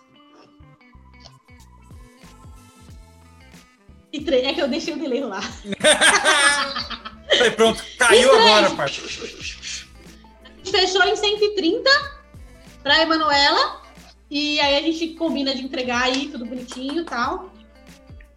É isso, gente. Agora boa, eu vou deixar boa, com você, boa. Isa, sua indicação. Só... E muito obrigado, Isa. Foi maravilhoso falar com você. Só fazer um comentário aqui. Que mais uma vez eu mutei meu microfone enquanto eu tava falando aqui. Ah, ô Júlio, na moral, mano, que Aí... amadorismo é esse, parça? Todo dia, mano. Todo, todo dia. dia, mano. Todo programa é a mesma palhaçada, velho. perguntou o que, que eu falei. Aí eu falei sobre, ô Luiz, eu falei sobre a banda do, do Robinho, Tangamandápio. Quando eu era criancinha, eu vi eles tocando aqui no Centro Cultural do Ruice. Nossa, velho. Eu não aguento mais ah, isso. Ah, eu ouvi, né? Eu escuto quando tá mutado, é, porque né? a gente tá é. ouvindo na chamada. Eles estão ouvindo. Desculpa, eu ainda também não aprendi a usar isso aqui, gente. Não, eu que, eu que tô errando, eu que erro aqui. É que às vezes eu, eu tô te ouvindo e eu te xingo e as pessoas acham que eu, tô, que eu sou louca. E... Mas não, ele fala mutado, galera. Uma coisa não anula a outra. É. Seguimos o baile, Cezinha. Isa, o microfone é todo Oi. seu, faz sua indicação, já finaliza, agradece, fala o que você tem que falar, se promove, fala suas redes sociais, fala o que você quiser e o microfone é seu. As indicações são aquelas, Cezinha, que eu te mandei? São aqueles filmes que você me mandou. Uhum. Então, gente, queria indicar alguns filmes que eu acho muito massa pra gente pensar a questão da humanização do corpo negro e também sobre a estrutura do racismo socialmente. Aí, Cezinha, você vai passar o filme aí? Já tá na tela. Tá na tela. Ah, então tá bom. Então, são esses filmes, que é o Moonlight, tem mais alguns que eu não lembro mais agora, quais que eu mandei, que eu mandei um monte pro Cezinha, inclusive, ele ficou até assustado na hora que eu mandei. Cezinha, você pera tá aí, aí Cezinha? não, peraí que eu tenho aqui também. Tenho, já, tenho sim. Já vou ler aqui para vocês. O Branco Sai, Preto Fica, do Adilei Queiroz. O, o ódio que você semeia, que é maravilhoso, vocês têm muito que assistir. Eu Não Sou Seu Negro, que é um documentário que é massa. O Moonlight, que eu já falei. E o Kim, o Queen e o Slim, que é muito bom. Vocês têm que assistir, é mais recente esse último, que fala sobre uma situação contrária de pessoas negras para com pessoas brancas. Aí vocês assistam ah. e o que vocês acham, que é muito massa. Procurarei. Muito bom. Ah, microfone é seu. Agora... Né? Então, eu tenho um Instagram, né, que eu posto algumas coisas, chama Preta Sim, Preta Sim com dois T. Tá Também é Preta Sim, que eu escrevo sobre questões raciais, diversos de diversas situações mesmo, assim, não só sobre mim, mas sobre contextos que a gente tem cotidianamente, sobre o mundo que a gente vive, etc e tal. Preto assim com dois T's, tá, gente? Porque senão o Instagram não me aceitava. Não é preto assim com dois T's. E também eu faço parte do Pavio Cultural, que é um espaço que, que a gente publica podcasts, indicações de filmes e tudo mais. Se vocês quiserem acessar, vem com a gente que é show. E o Pavio Cultural tem todas as plataformas possíveis. Da hora. Muito bom. Você quer agradecer Muito alguma coisa? Obrigada. Ah, eu ia começar agora. Muito obrigada pelo convite. Foi muito legal conversar com vocês. Foi um papo que, querendo ou não, é, uma, é um, uma questão que pesa um pouco, mas o espaço foi bem descontraído e me deixou bem à vontade para falar sobre. Foi muito legal, vocês são maravilhosos. Foi um prazer, assim, falar com vocês. Obrigada. A gente que agradece. Obrigado, O prazer foi nosso, mano. E, gente, deem mais dinheiro pros quando tiver os leilões, por causa que são, é por uma causa muito massa. Essa rede coletiva de apoio eu acompanho, eu acho muito show o trampo que eles fazem, eu acho que vocês devem continuar colaborando, porque é para muitas famílias que realmente precisam. É isso. Boa. Aí. Valeu, isso aí. Isa. Vocês ouviram a Isa, né, mano? A Isa pediu uma né? ordem, mano. A Isa que manda. Fechou? Fechou? Já estão pedindo pra Isa voltar. Isso. Não, ela vai voltar já. Não, já, já, já, já pediram, já pediram, vai ter que voltar. Vai ter que voltar. Aqui, é bom ó. que traz gente inteligente que a gente fala menos besteira. A gente cai menos regra aqui também, né? Vocês são inteligentes demais, vocês são show. Não, é. Ai, meu Deus. Não, a gente, não, a gente não, finge, não. a gente finge bem. Aqui só. É que fazer pergunta você parece inteligente, mas só tá fazendo pergunta. É, com toda certeza. Não, vocês também, ó, debater aqui da hora, foi show. Então... Cara, pra quem, é, pra quem aprendeu a fazer redação em 20 linhas sem assunto, filho, o resto é. O resto é. Pessoal. Já subiu a hashtag, volta Isa. Muito bom. Cezinha, nossos recados. Nossos recados? Isso. Toda terça-feira, às 21 horas, aqui no Facebook do Coletivo 217. Todo, na quarta-feira, todo dia seguinte, nós já estamos disponíveis no YouTube, no Deezer, no Spotify e no Apple Podcasts. Muito Quero falar uma coisa, um recado. Vai lá, Ah, não, toda vez é isso, né? Toda vez. Roteiro, roteiro. Primeira vez que eu falo agora. É, o roteiro, roteiro é né? Gente, a gente tá pensando aí que a pandemia, né? O Brasil tá nem aí. E aí a gente tá pensando em, em criar um novo formato do programa. Fala aí pra gente ah, aí é? no, nas redes sociais o que, que, que dia que vocês acham legal. Faz, é isso. Não, não, explica. Agora você soltou, explica. Não, não dia, formato. Eles, vão, dia, truta, eles, eles vão achar, eles vão achar que a gente vai mudar o nosso programa. É. Na verdade, pessoal, é drops informativos. A gente, vai, a gente tá querendo mais curto. É, isso. Não é pra aí... explicar o que é pra ser acontecer já. Não, mas do jeito que você falou, parecia é, que o nosso programa ia acabar, ia mudar de horário. Que isso, cara? Não, Até ninguém eu vai gelei. acabar. Ninguém vai acabar. A gente quer fazer um, um, segundo programa durante a semana. Digam, mandem comentários pra gente aí no, sugestões. Sociais, se vocês acham que a gente tem que fazer mesmo, se não, se é melhor cancelar isso aqui. Ah, não, que acha que Manda fazer, aí pra gente. É óbvio, o pessoal ama a gente. Olha, eu queria essa autoestima, Calma. moleque. Segura a emoção, Júlia. Aqui, ó. Segura a emoção. Muito Nossa, obrigado que que a é todos isso? aí que compartilharam, que, que estiveram aqui. Quem comentou. A gente não leu muito hoje o chat, mas fica, vai ficar. A, a gente melhora pra próxima, não tem problema. Gente agradece e todo mundo manda um beijo agora, porque é hora de dar tchau. Ah. Beijo, rapaziada. Gente, Sábado tem live, hein? Não esquece. Sábado tem live do passinho, é passinho sábado, hein? Gente, fica de olho na PEC da Fundeb aí, vamos fazer isso aí funcionar. É isso. Eu tinha que falar muito pra falar isso.